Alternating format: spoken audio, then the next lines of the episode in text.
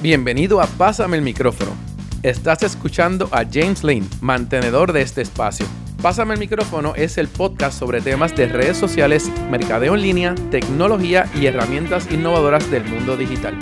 Además, aquí conocerás protagonistas de historias de éxito, quienes contarán sus experiencias en los medios digitales y todo esto para que te sirva de guía y ayuda en tu vida personal y profesional. Pásame el micrófono está disponible en las principales plataformas de podcast y aplicaciones de música. No olvides seguirnos en Facebook y suscribirte a nuestro canal de YouTube. Y ahora damos comienzo al episodio de hoy de Pásame el micrófono. Bienvenidos a Pásame el micrófono. Este episodio es un episodio bastante especial porque es el primer episodio que hago en la calle. Después de. Después no, porque la pandemia no se ha ido, pero estamos todavía en ese proceso como tal, eh, en un periodo ya de, todos vacunados y todos probados. Así que, eh, pues me gusta mucho. Eh, el, flow de estar de frente y no estar en Zoom o estar en, en una videoconferencia como normalmente grabado en el pasado año. Y me encuentro en esta ocasión con Jafet Santiago. Eh, yo, yo, no somos megapanas, pero hemos trabajado en tantas cosas. y yo creo que esta es la, primera vez que nos sentamos a conversar fuera de estar trabajando en algo. Así es, así es, así es. Este, pero, pero bueno, el punto es que quiero traerlo aquí al episodio que abre esto, primero porque estamos estrenando un estudio de grabación de podcast, un estudio que es bastante, eh, yo diría bien, especializado. Eh, y porque también, como ustedes saben, este podcast habla de todo lo que tiene que ver con gente que trabaja en redes sociales, gente que ha hecho cosas en redes sociales. Y, en este caso, al llegar la pandemia al planeta, eh, pues muchos de nosotros estuvimos obligados a cambiar un poco la rutina de trabajo. Muchos de nosotros, nuestros trabajos se paralizaron. Y en el caso de Jafet, Jafet es productor de eventos, among other, things, porque hace muchas cosas. Claro, pero sí. Pero mm, de repente, vamos por ahí a, comenzar. Tú, tú, te viste con las manos atadas cuando comenzó la pandemia. Papi, full, full, full, full. Imagínate que te quitaron como el plug de la energía, de, la, de, la, electricidad. Eso fue lo que nos pasó por segunda vez en menos de cinco años. Porque, María nos pasó por ocho meses más o menos. Y cuando llega, la gente habla de la pandemia, pero si, si vamos de verdad, empezaron los terremotos. Eh, enero y febrero, no sé si te acuerdas que ahí todo se paralizó también. Y de momento ya en marzo empezamos con la pandemia, o sea que llevamos un año y cinco meses que no hemos podido hacer un espectáculo, no hemos podido, no hemos podido hacer un show en vivo.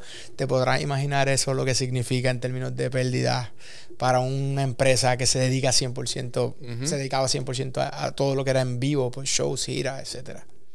Y en este caso, vi, como pasó con otros casos, que un buen día agarraste la computadora, agarraste un micrófono, agarraste el acceso que tenemos a las redes y te vi conectado y exponiéndote. es como, es como Quizás tú eras bastante privado en tus cosas, aunque yo sé que en tu Facebook compartes muchos muchos temas familiares que están súper cool porque yo me entretengo un montón con ellos. mis nenas. Pero sí. Pero entonces de repente vi, vi que apareciste y apareciste con tu cara profesional. Y con tu cara profesional entonces, eh, que, de repente que te motivó entonces a agarrar las cosas y hacer esto? Brother, que es que eh, cuando empieza la pandemia, eh, mejor no me describes. Yo siempre fui bien backstage en cuanto a lo profesional. No me gusta mucho la pauta. Eh, soy bastante eh, como, no tímido, pero no me gusta. Yo siempre pienso que los que producimos eventos, manejamos artistas, todas estas cosas, nosotros muchas veces somos como una cara, pero el grupo que tú tienes detrás es lo que de verdad hace que, las cosas pasen, aunque tú tengas la visión, pero si no tienes el, grupo correcto, de verdad no, no, pasa. Entonces, pues por eso yo siempre con, usar más que mi nombre, pues, pues siempre me es algo que no porque mi naturaleza no es esa. Pero ¿qué pasa? Cuando viene la pandemia, este, yo me pongo, o sea, me, da este pánico que me dio, por decirlo así, con María, que, que mi esposa no trabajaba en ese entonces, estaba criando las nenas. Eh, tenía tengo tres nenas pequeñas, nueve, siete y ahora tres. Entonces, eh, mi esposa estaba apenas empezando en un trabajo temporero. Y yo me quedo, yo me, me trae todo este recuerdo y yo digo, mano, yo, tengo, yo no tengo tiempo de esperar. Y esto, por lo que estoy viendo, creo que cuando leí la, la, la, la, historia, lo menos que duraba una pandemia, o sea, lo que ha durado una pandemia, una pandemia son dos años. Yo dije, yo no sé si esto va a durar dos años, pero yo no tengo dos años para que esto empiece y yo poder monetizar. Claro. Y entonces me voy bien rápido y empiezo a estudiar lo que era la Gran Depresión. Entonces, cuando estudié la Gran Depresión del 29, el 30, eh, veo que me puse a buscar cómo, cómo salieron, ¿no? Y cuando hago ese ejercicio, que empecé a ver documentales, veo que la gente empezó a, aumentar sus, sus skills, su, su destreza. Entonces, por ejemplo, el que era carpintero, de momento eh, empezó a ofrecerte servicios de, albañil. Eh, y de momento el otro, la que, la, la, que te limpiaba casa, te empezaba a ofrecer servicios de limpiar casa, fregar, cuidarte los nenes. Porque estamos hablando de esa época. Entonces, todo el mundo empezó a aumentar sus destrezas para eh, poder ser más eficiente porque lo que se preveía era que las cosas no iban a ser como, se conocían. Y en ese momento, pues yo digo, contra, esto, si así pasó y esto es cíclico eh, y la historia a lo largo de los años se repite, pues yo digo, ¿qué es lo que yo puedo hacer y que tengo a la mano que no se ha ido? Y bueno, es una computadora, es el internet, es todo el mundo aquí. Y ahí es que yo entonces digo, pues, ¿qué yo puedo hacer? Pues bueno, una de las cosas que yo veía era que había como falta de información en español sobre la industria. Eh, tú quieres saber algo de entertainment, pues vas a Billboard Magazine o vas a Polestar o vas a una de estas revistas, pero todo es en inglés. Y el mercado hispanohablante o eh, de habla en español es, es, gigantesco. Y decía, pues contra, yo voy a crear unos cursos para educar, a educar a todos los que quieren aprender en este momento, que está la gente buscando qué hacer y cómo aprender. Por eso el, aumento en los podcasts. Claro. La gente quería aprender algo, muchas veces, entretenerse, pero querían aprender, hacer algo nuevo. Y ahí es que yo digo, pues voy a crear estos cursos online. Y yo empecé a crear unos cursos de cómo producir espectáculos, cómo se desarrollan eventos propietarios, cómo bregar con, la, con los sponsorships. Y, mano, para mi sorpresa, empiezo a vender esos, esos cursos que era por, por ATH Móvil y gente de afuera, por Vimo, era por, por Vimo. Y la gente empezó como que a seguirme porque por primera vez, como tú dijiste, yo me empecé a... Los que me conocen y la industria saben lo que nosotros hacemos. Claro. Y, y ahí pues yo dije, mano, me voy a tirar para que la... me, voy a, me, voy a, me voy a abrir como soy yo. Y el feedback fue brutal. Y entonces ahí, viendo todo y, siguiendo estudiando lo que estaba pasando, veo que la, el medio de mayor crecimiento por los pasados tres años, cuatro años, había sido el medio audio en podcast.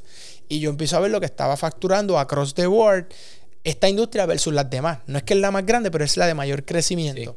Y ahí es que entonces, haciendo ese análisis, digo, contra, esto parece que es como, pues, hermano, el YouTube en el 2005. Esto es Facebook en el 2006, 2007. Pues entonces yo decido empezar a moverme y a, a, practicar con unos panas míos. Unos panas míos que estaban en las mismas que nosotros, que somos de comunicaciones. Claro empezamos como que, pues vamos a hacer un podcast de qué, éramos 6, 7 y de momento pues, intentamos, papi, esto es una loquera, vamos a hacerlo tres. Y, y, así empezamos a coger puños y patas, como yo digo. Y fue que le fuimos cogiendo el truco a nivel técnico, a nivel de cómo funciona entonces distribuir ese contenido. Y así llevamos un año hasta donde estamos hoy, que estamos en el estudio. Exacto, exacto, que, que es, la, es, la, evolución realmente. Exacto. Pero me gusta mucho, primero que te fuiste a hacer un estudio histórico. Sí. Que yo le dije a muchas personas que es algo que hay que hacer. Y cuando empezó la pandemia, lo primero que dije fue: esto no es la primera vez que pasa en el mundo. Eh, lean. ¿Es así? y ahora quizás estamos todavía en un momento, yo diría, peor que en que la pandemia anterior que hubo, porque ahora mismo la flexibilidad de movilidad del ser humano es muy amplia. Entonces, cualquier cualquier semilla que tú tires por ahí se multiplica. Entonces ese es el problema que tenemos con la pandemia actual. Eh, me gusta también eso que, mencionaste de que, de que viste que el podcast es el, formato de mayor crecimiento en este momento.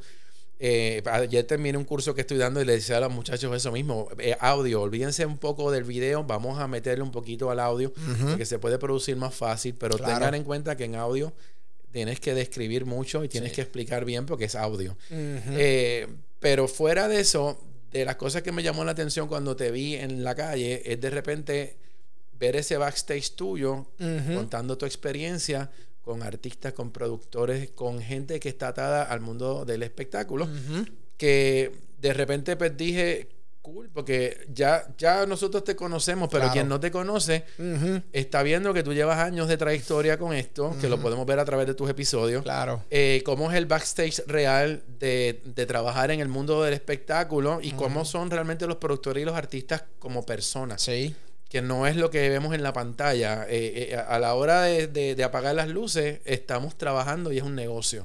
Literal. ¿Cómo, cómo tú empezaste a escoger esas primeras personas con las que tú pues, comenzaste a pues hacer entrevistas? cuando estaba haciendo ese análisis, yo veía que todo el mundo estaba haciendo live de Instagram. Entonces, los artistas se convirtieron mucho como en el, refugio de otras personas porque eran los que le daban como tranquilidad. Empezaron a hacer estos live eh, desde su casa. Entonces tú ves cómo, cómo el ser humano busca conectar eh, dentro de cualquier situación. Pero dentro de eso que yo estaba viendo, dije, aquí lo que falta es que no se habla de todo lo que pasa detrás para que ese artista que está hoy ahí, que todo el mundo conoce, esté ahí. Entonces, pues, yo dije, ¿sabes qué? Yo lo que voy a hacer es que yo voy a llamar a los panos míos con los que he trabajado, claro. Esos son los presidentes de, compañía que hemos sido socios. Eh, no todo el mundo, no todos los, que hemos tenido en mi, en mi, podcast es que tú lo vas a llamar y van a hacer tu, un podcast. O sea, tú llamas a Sergio George y, y no sé si te va a, tan siquiera contestar la llamada. Lo mismo Gustavo López, lo mismo Fede Lauría, lo mismo. O sea, son, son key people de la industria, pero con los que yo he hecho negocios. Entonces, algo que aprendí de los podcasts es que más que tú ser un reportero, porque para eso está radio, televisión, otro, otro eh, prensa, la clave está en que sean como peers y que sea una conversación amena entre panas. Y ahí está la diferencia eh, y el éxito de lo que ha tenido el, podcast mío, que es que yo soy un peer, yo no le estoy preguntando o hablando con otro pana mío como reportero, que no sé lo que estoy hablando, sino que hablamos el mismo idioma y no tengo que ir al baby food. Claro. Porque mi contenido no es para alguien necesariamente que, que, no, que, no, que no le importa la industria. O sea, si no es un contenido masivo. Tú vas a la gente que le, le, gusta esto, trabaja en esto o aspiran a trabajar en esto. Exactamente. Y, esa, y eso, ese nicho va a buscar. Y ese nicho ya sabe. Entonces, hay gente que sí, que, que me dice, mira, pero es que esos términos no es para ti el podcast. y, no, y, no, está mal. O sea, no es masa. es para un perfil, un demográfico. Y yo dije, eso es lo, que quiero atender. Y entonces, pues ahí dije, pues, contra, ¿con quién puedo empezar esto? Y me acuerdo que, que la primera llamada se le hice a Ricardo Goldero, que era el socio de Angelo con Ricky Martin. Entonces, dije, Ricky, mira, voy a empezar este proyecto. Y me dice, papi, vamos a darle. Y yo ahí, mano, al garete, ambientar el micrófono, bueno, una loquera. Pero es el episodio que más views tiene hoy por hoy es el que más se sigue escuchando por la historia. La información. De momento, el segundo que, que llamo a Apolo, el manager de Residente, de Cani, de Pedro Capó, de Jorge Drexel, que es pana mío, nos criamos juntos, hemos hecho 20 cosas juntos. Polo me dice, papi, Jafo, claro, contigo vamos a todas. Entonces ya de momento tengo dos, pues ya empezó la gente como que, mano, ¿qué estás haciendo? Pero claro, tienes la historia de Ricardo, de Polito. Entonces ahí de momento el tercero por ejemplo, Toy Selecta me llama de México, papi, y me envía una foto que estaba en su estudio. me gustó esa entrevista. Pues ya, Toy me envió una foto de él en su estudio, escuchando así, decía Polo, y Jafe me dice, papi, esto está salvaje. Le dije, papi, vamos a hacerlo. Pues, eh, Toy es un productor sumamente famoso. Pues hacemos Toy. Y por ahí entonces se empezó a regalar. Entonces llamó a Gustavo López, llamó a, a todas estas personas, el que lanzó Machete, y son historias de la gente que han hecho que mucho de lo que ustedes ven eh, como fanático, ¿verdad? Hablando a la audiencia, pase. Esta gente hizo que esto pasara. Y ahí es que yo creo que está el valor que nosotros estamos como podcast trayendo al mercado. Y, básicamente esa es la historia. Y de ahí uno me fue llevando al otro. Entonces después tenía la situación que entonces me empiezan a llamar todo el mundo. Y yo, no porque no le quiera dar el foro a todos los panas que, me escriben y me textean, es que simplemente como que la vara se puso aquí. Claro. Y ya todo el que yo tengo que tener en mi podcast no puede ser alguien que no tenga el pedigrí, que, que de eso... Empezaste con unos rockstars, ahora no puedes... ahora no puedo bajar. y ahora yo tengo un problema, que ahora, oye, llevo tres, cuatro semanas que no he podido publicar porque ese screenage de contra, es que esto es bien local o esto es solamente en este territorio. Y no estoy hablando solo de Puerto Rico. Tengo gente que me ha escrito de otros mercados. No, estoy claro de que te escuchan también en todas partes. Oye, Colombia, está, hemos estado número uno en Panamá, hemos estado número uno en, en México, hemos estado en el top 20. En España en el, hemos estado en el top 40 all time. En Business News all time. Business News en Apple Podcast. Estados Unidos hemos estado ahí en el top 50 50, o sea, 42 creo que fue lo más que hicimos. son millones de podcasts que hay en la nación americana. Pero fíjate, tienes una ventaja, aparte de que el tema es súper interesante, que son historias que en ningún otro lado se van a, contar porque son las historias de ustedes. Exacto. que eso es muy único, pero dijiste algo hace un ratito clave y es que en español hay poco contenido de valor. Claro. Y yo se lo digo a mucha gente, si tú arrancas y estás en español, olvídate del inglés, quédate en tu idioma porque hay necesidad de contenido en nuestro idioma y eso nos da más, mucha más visibilidad. Totalmente. Yo, inclusive te digo, yo, yo naturalmente yo hablo bien en spanglish, y siempre es todo spanglish. Y yo he tenido que Ajustarte, borrar todo la mitad inglés que hablaba y las palabras para ese público. Y entonces ya, ya me siento un monstruo que no digo tanto cosas en inglés en mi, pero es por el podcast, porque varias personas que, me están también como que, oye, como críticos, panas míos que me dicen, si usted y Algarete me lo dicen, mano, el Spanglish tienes que bregarlo para la audiencia. Mano, perfecto. Y ahí he estado, y ahí he estado. Es el, Spotify, por ejemplo, los últimos tres o cuatro años, el, territorio de mayor crecimiento para ellos es Latinoamérica. A nivel global. Por eso es que tú ves que los artistas principales, tú ves que está a nivel global, están los Bad Bunny, los J Balvin, los Raúl Alejandro, Mike Towers. Es porque es tan y tan grande el consumo. Mira, el latino tiene más hijos que el, que el gringo. Los tiene a una edad más joven. El gringo usualmente te tiene hijos a los 40 años. El latino te lo tiene a los 25, 24. Eh, en average. ¿Qué pasa? el papá todavía es joven cuando el nene tiene 12, 13, 14 años, pues ¿qué hace eso? Que el papá todavía está consumiendo entertainment.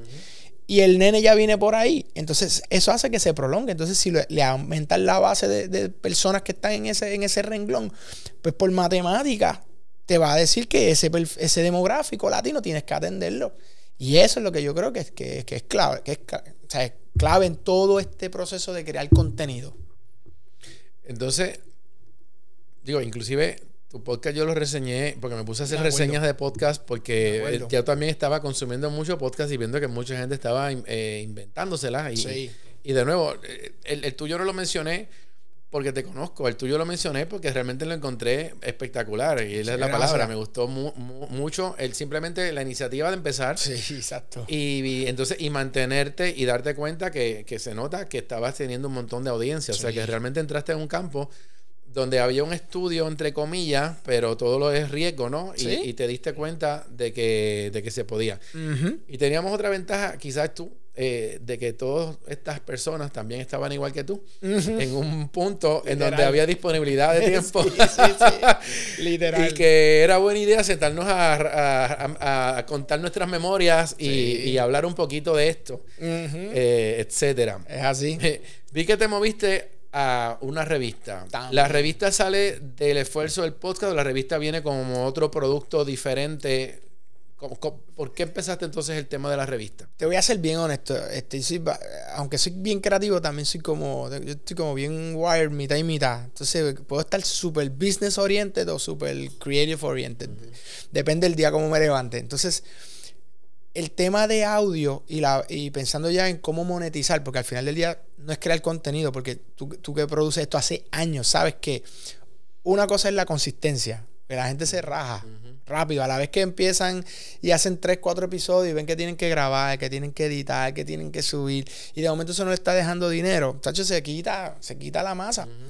Entonces, pues yo empecé a pensar cómo es la manera más fácil de yo monetizar rápido, porque entonces podcast, para colmo, eh, tiene este tema de que para tú monetizar por, a nivel del main, del, general market, tienes que tener 50 mil downloads. muchos downloads. Y, entonces yo decía, de André, yo estoy empezando, yo no soy un personality. O sea, si yo estuviese, vengo con una carrera de, radio, televisión, pues se me hace más fácil, se me haría más fácil esa ruta. Pues yo digo, yo tengo que encontrar una fórmula donde yo pueda monetizar más rápido. Y entonces entendiendo el, ecosistema de cómo trabajan las marcas y las agencias de publicidad, que si yo hubiera ido con una propuesta solamente de podcast para que me auspiciaran, era difícil, porque ellos todavía, uno, no están 100% aware de, la importancia y cómo, esto, porque las métricas todavía no están 100% eh, cuadradas, como decimos. Eh, algo de audio solamente que sea más que, digamos, de medicina o de health o de... Pues eh, todavía están más como un poquito atrasaditos en esa, en esa área. Muchos saben que tienen que entrar. Sí. Pero cómo entran, pues no sé, no, no tienen todas las herramientas. Pues ahí es que yo digo que es fácil para mí venderle a las marcas que ya ellos estén acostumbrados y que sea como algo que complemente el esfuerzo que estoy haciendo. Y ahí es que digo, bueno, voy a crear una revista digital donde todo va a ser en español porque ellos están acostumbrados a comprar full pages, medias páginas, half pages. Es fácil para ellos. Porque lo llevan haciendo con prensa, con revistas. Y por eso es que yo decido hacer esto. ¿Ves? Salió el business guy ahí. Ahora, decido hacer una revista también como yo la consumiría. Eh, cosas específicas, solamente de la industria, nada de cosas, eh, eh, como yo digo, chatarra o, para rellenar. No es relleno, exactamente. Cero relleno. Esto, esto pues, hablamos de podcast, de noticias de podcast, hablamos de de música, de tecnología. Tecnología no, no necesariamente todo atado a la industria. A la industria. Eh, hablamos de, de, varias, de giras, de touring.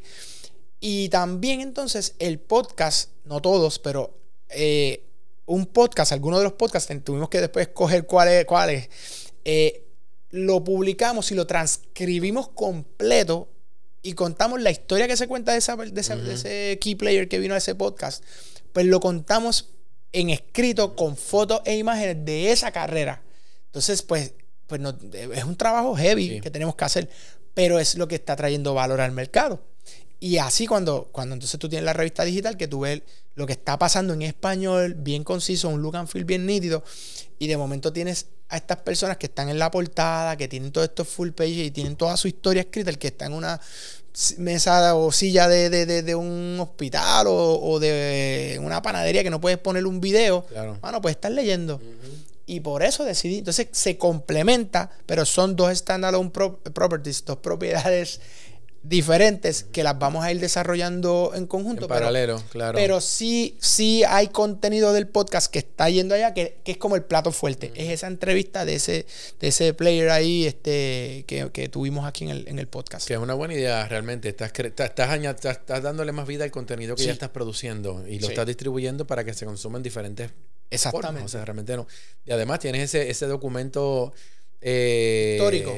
Que, que, exactamente. Que quien único tiene, de nuevo, quien único tiene esa historia es, Literalmente, ahí sale el business guy. Que yo decía, yo estoy creando una bitácora de lo que es la industria y lo que ha sido. ¿ves? Muchas veces, algunas de las críticas constructivas, constructivas que me han dado. Mira, eh, Jafo, ¿por qué no trabajas y llevas más gente joven? Y yo, los jóvenes que están ahora mismo rock and roleando, como decimos, yo voy a tener el break de hacerlo, están en su momento, o sea, tal vez no tienen el tiempo para hacerlo, pero hay una historia y hay unas cosas bien importantes que yo quiero dejar plasmadas. Y quiero que si, si alguien quiere algún día saber quién, quién produjo XYZ o quién hizo esto, tenga un sitio donde ir, que está ahí la historia completa de esa persona. Eh, dentro de dentro de el formato audio y el formato escrito y por ahí estamos negociando unas cosas más que de documentales que bueno eso es el próximo paso. Que bueno, es, evolución, porque entonces tú te das cuenta del valor que tiene esto que estás haciendo y puedes probarle a las personas. Claro. Mira, mira cómo se consume este contenido. ¿Qué tal si lo trabajamos de esta manera? Mira cómo estamos trabajando este proyecto. Mira desde dónde nos están escuchando. Sí. O sea, una de las cosas que la gente a veces se, le, se les pierde de la memoria o de la vista es que cuando tú trabajas online, tú tienes un acceso espectacular a información a información de hacia dónde se mueve tu producto, quién lo está consumiendo, cuántas veces lo está viendo la gente. Es, la, data que tiene Netflix.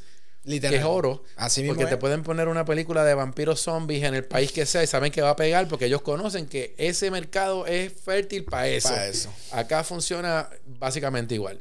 Pero entonces, de nuevo, el, el, el, asunto es que sigue siendo un documento, porque como hablamos hace un ratito antes de comenzar, te enseñé por ya trabajos míos de hace 10, 15 años, porque todavía están online. Podemos entrar. porque éramos carteros en el 2006. Pero podemos. no, pero el punto es, el punto es la, la base histórica de esto. Yo estaba leyendo esta semana, por ejemplo, que Google va a admitir eliminar algunas cosas de su sistema de búsqueda. Sí. Y yo entiendo que eso no debería pasar, porque yo necesito encontrar las cosas. que yo estoy buscando y si las sacaron o las sacaste del sistema donde las puedo conseguir. Eh, en otros países hay problemas porque en países como China y otros la internet está filtrada completa, tú no puedes acceder a todo lo que hay. Sí. Pero igual nos pones a cuestionar entonces si todos tendremos acceso a todo realmente. Interesante. O si se van a crear otras capas donde van a haber directorios específicos con acceso. no, pero yo espero que eso no pase.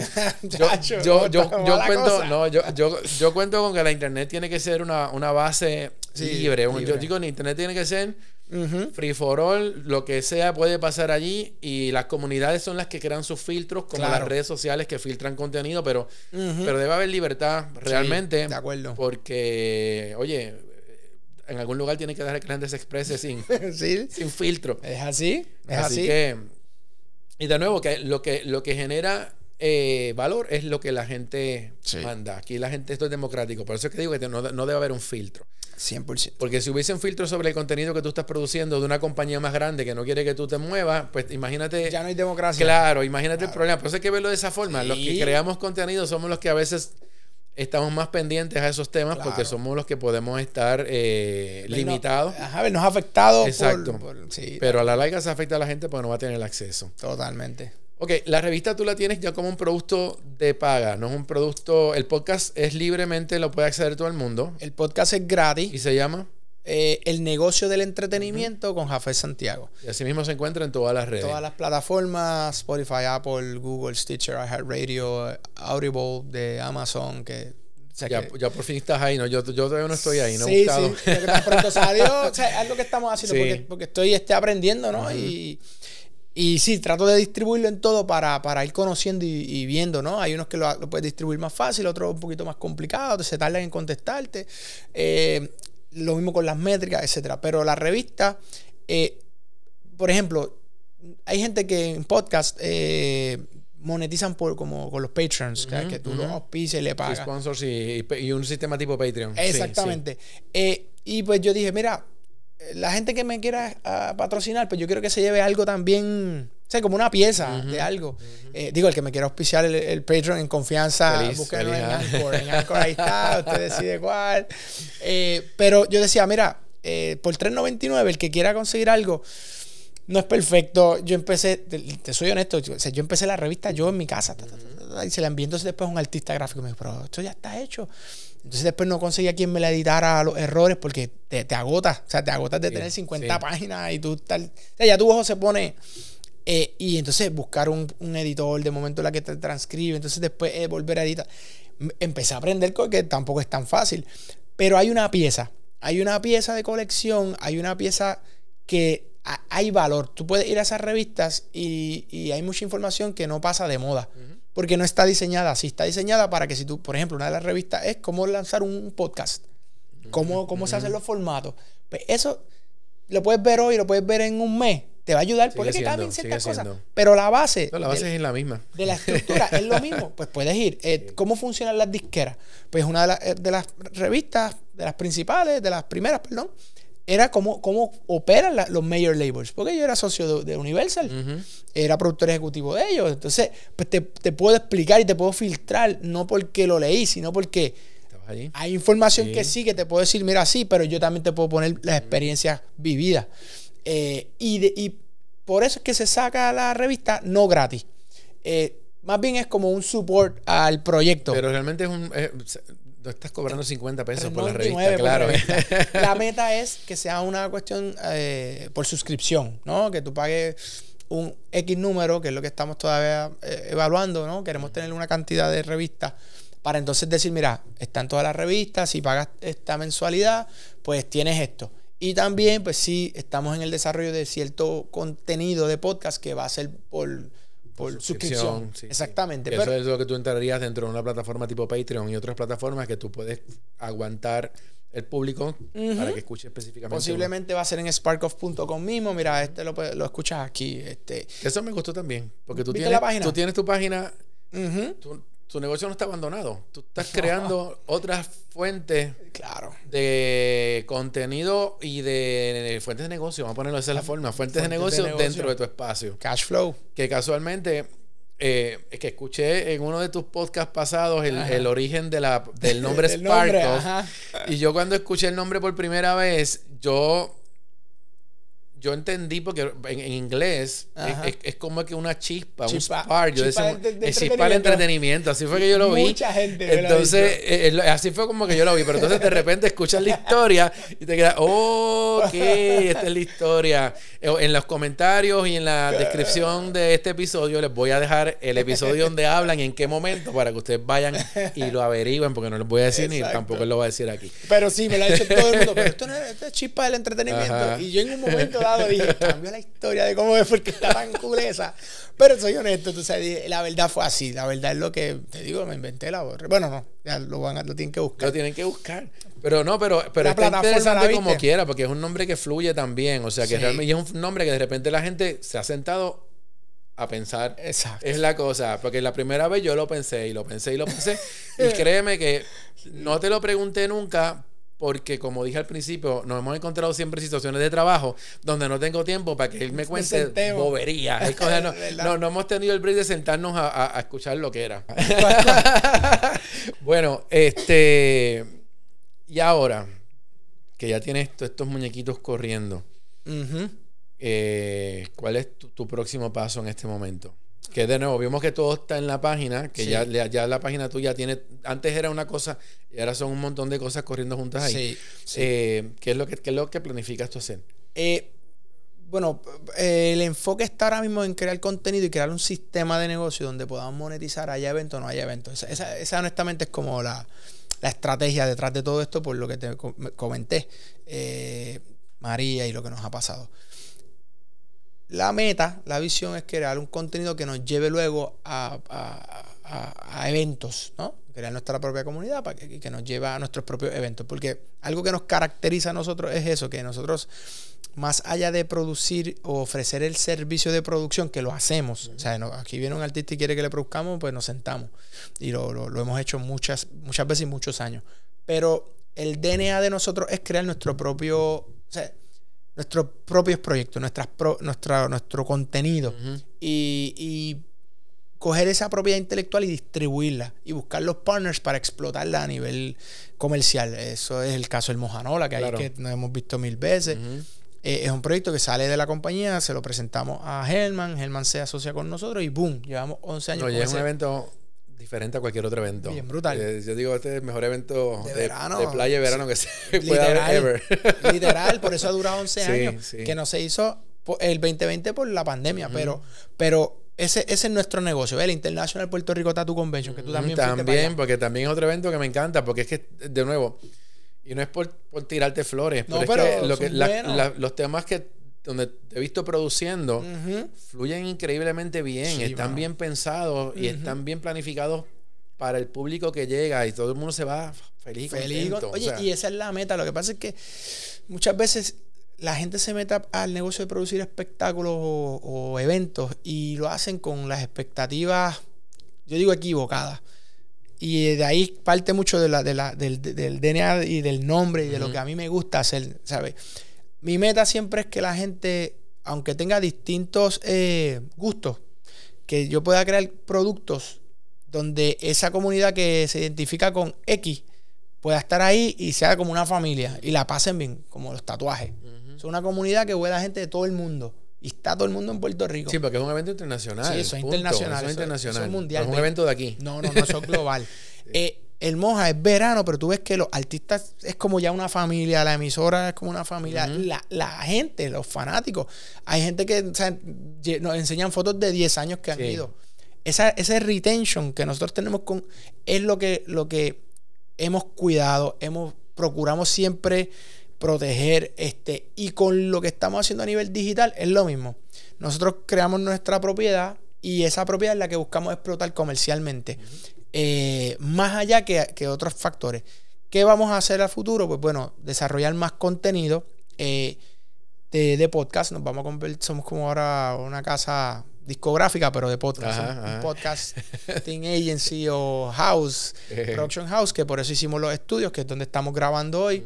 Para entonces, el que quiera, uno, alquilar los estudios y quiera producir su contenido aquí, bienvenido. Está nuestro productor allá, un estudio manager ahí, y puede hacerlo. Eh, tiene sus rates que es por grabación de audio, si quieres audio y video, si quieres que se te edite, si quieres que se te distribuya. Bueno, eso, eh, you name it. Segundo, vamos a estar trabajando también mucho con eh, impulsar lo que es la parte de la revista fuera del mercado Puerto Rico, Estados Unidos, sino más latinoamericano y, muchos players. vamos a estar trabajando con eso.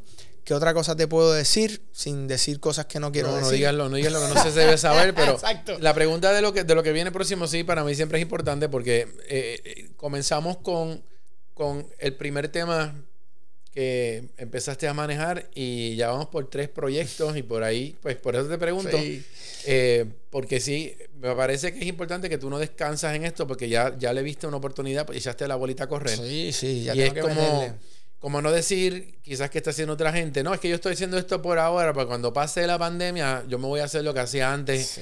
Y ya, que yo entiendo que lo vas a hacer, pero ya tú tienes otros canales corriendo paralelo. Claro. Eh, y eso lo, yo estoy mirando, pero no me, tú, sí, me dices, no, es que me voy a retirar de esto porque entiendo que me va a quedar.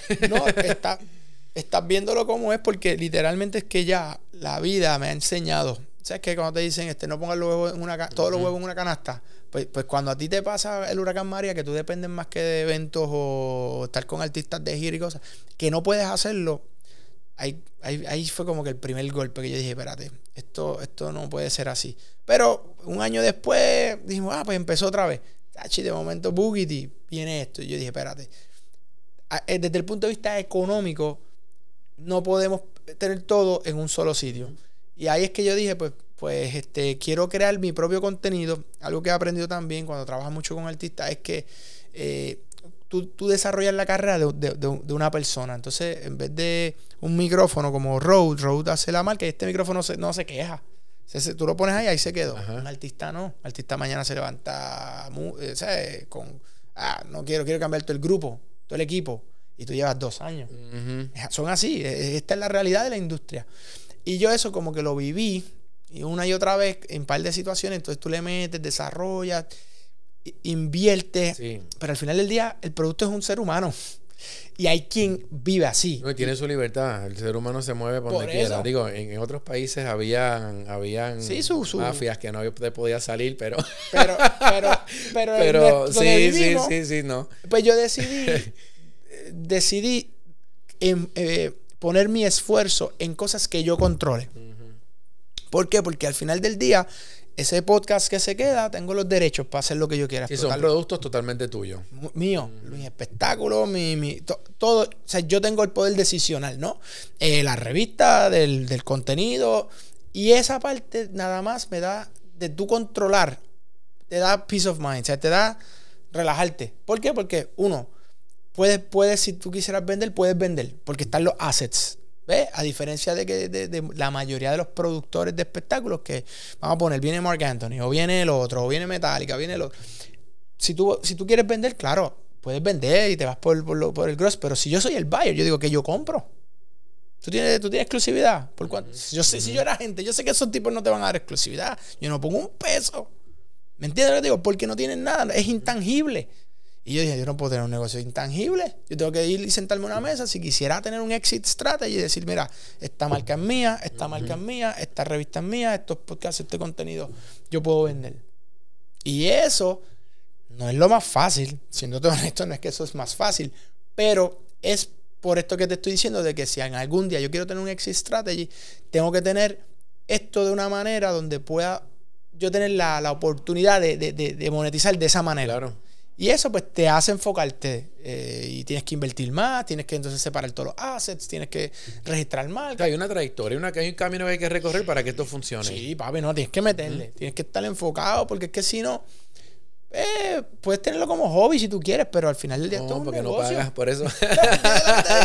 tienes que tener un business eh, plan. no, hay que ganarse la loto para considerar el hobby y aún así uno lo estaría monetizando, trabajándolo como un negocio real, que, es, lo que queremos hacer aquí. eso es lo que yo creo que estamos haciendo. Estamos desarrollando assets en el mundo digital, en audio, assets en video, assets en, aunque es digital, pero escrito, la revista, y nuestros eventos que ya son signature events, pues hacerlos crecer y desarrollar otros que vayan paralelo al contenido que estamos creando. Por ahí es que vamos nosotros.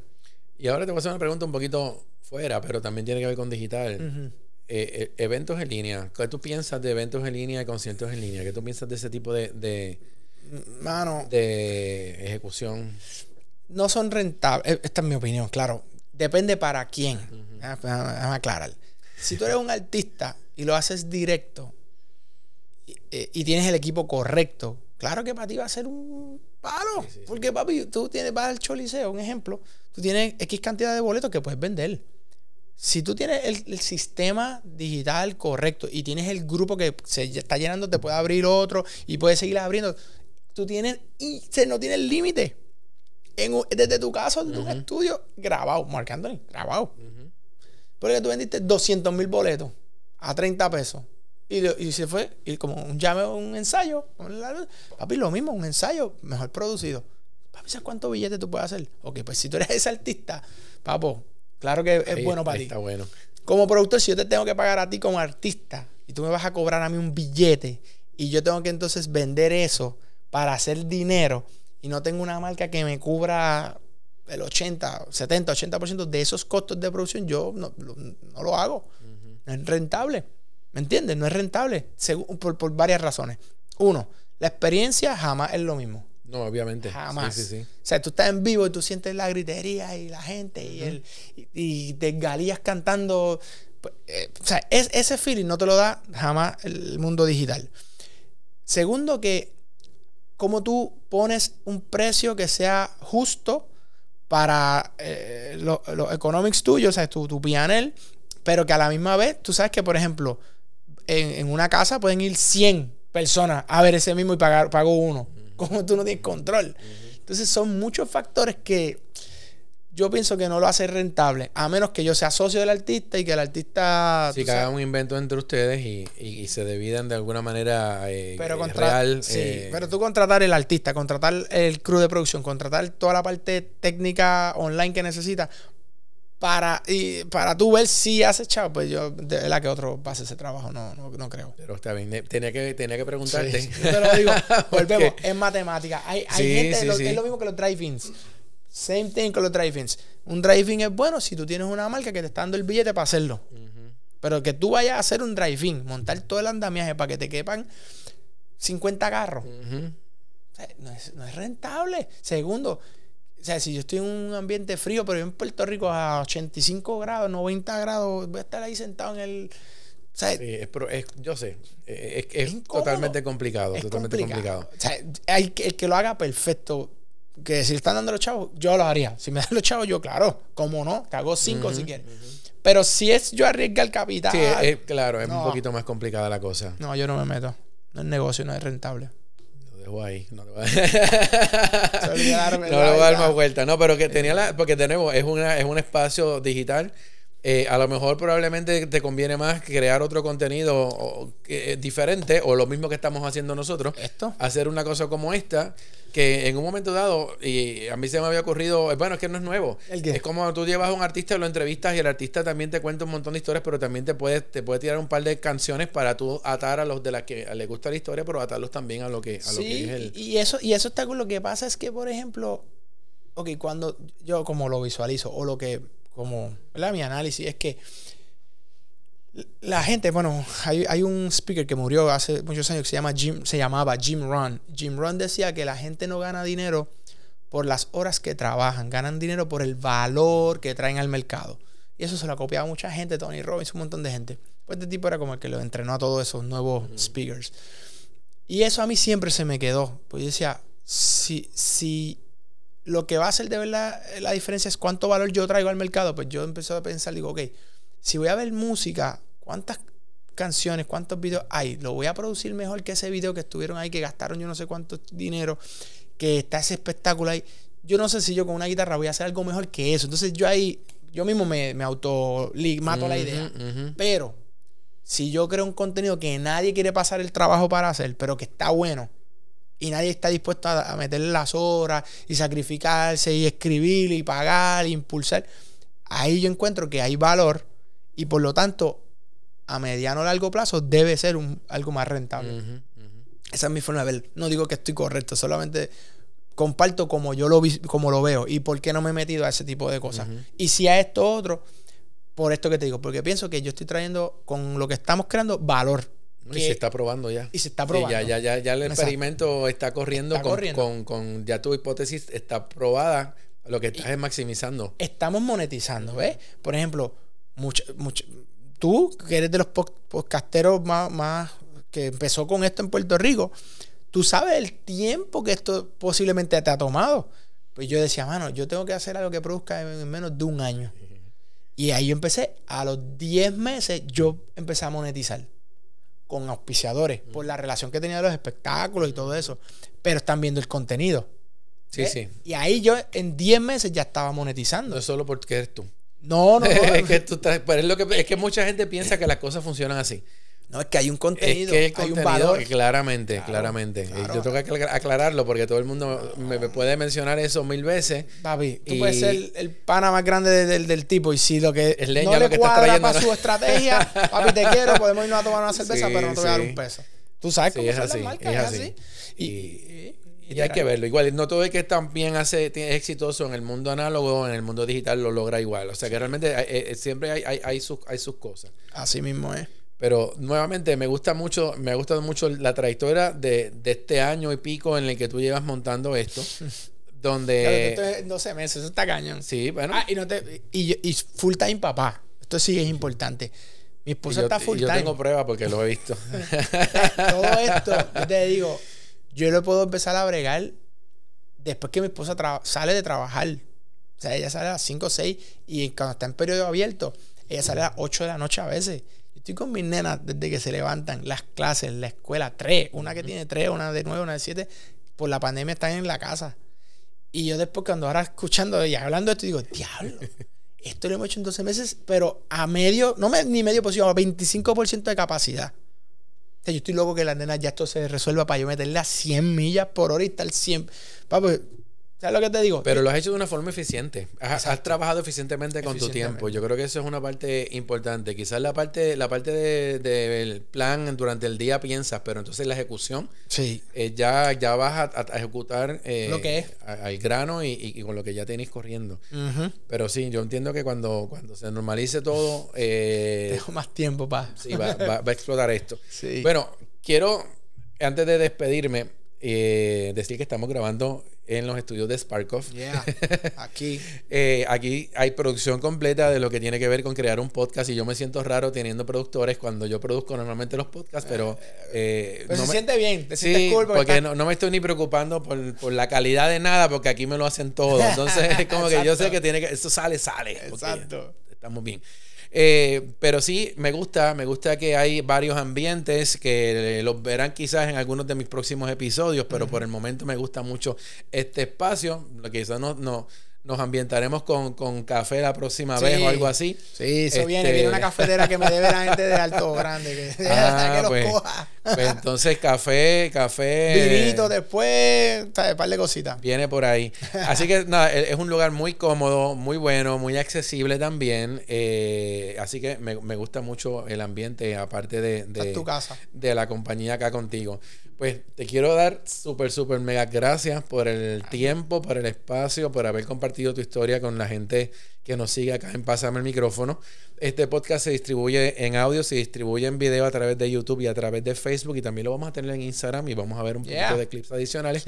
Y me van a ver este, dando muchas vueltas por este estudio en los próximos meses, así que... Eh, Bienvenido eres, esto aquí es tuyo, esta es tu casa, este, esto es de, lo, de, lo, de las personas que sí empezaron con esto cuando todavía nadie hablaba de esto y eso yo lo puedo, o puedo dar fe de eso. Este, así que te felicito porque de verdad que yo sé que tú eres de los Warriors. Nos escuchaban españoles y varias gente en Estados Unidos y algunos mexicanos que y, gente todavía en Perú que todavía ah, que en esa época eh, andaban en las redes y nos encontraban. pero, pues te felicito. Pero es divertido, es divertido todo el proceso. Te felicito, James, y gracias por esto. Ah, te voy a coger parte de esto para yo tirarlo porque me preguntan y, voy a redirigir la gente. Mira, Dale, Victoria la mano. Está, en, está, en, el podcast del pana ahí. de pasado el mic. Muchas gracias. Vale, brother. Nos vemos en la próxima. Suscríbete a nuestro podcast Búscanos en iTunes, Anchor, Google Play Music, Spotify o a través de tu agregador favorito. Recuerda que puedes encontrar más episodios y las notas de cada uno de ellos en www.pasamelmicrófono.com.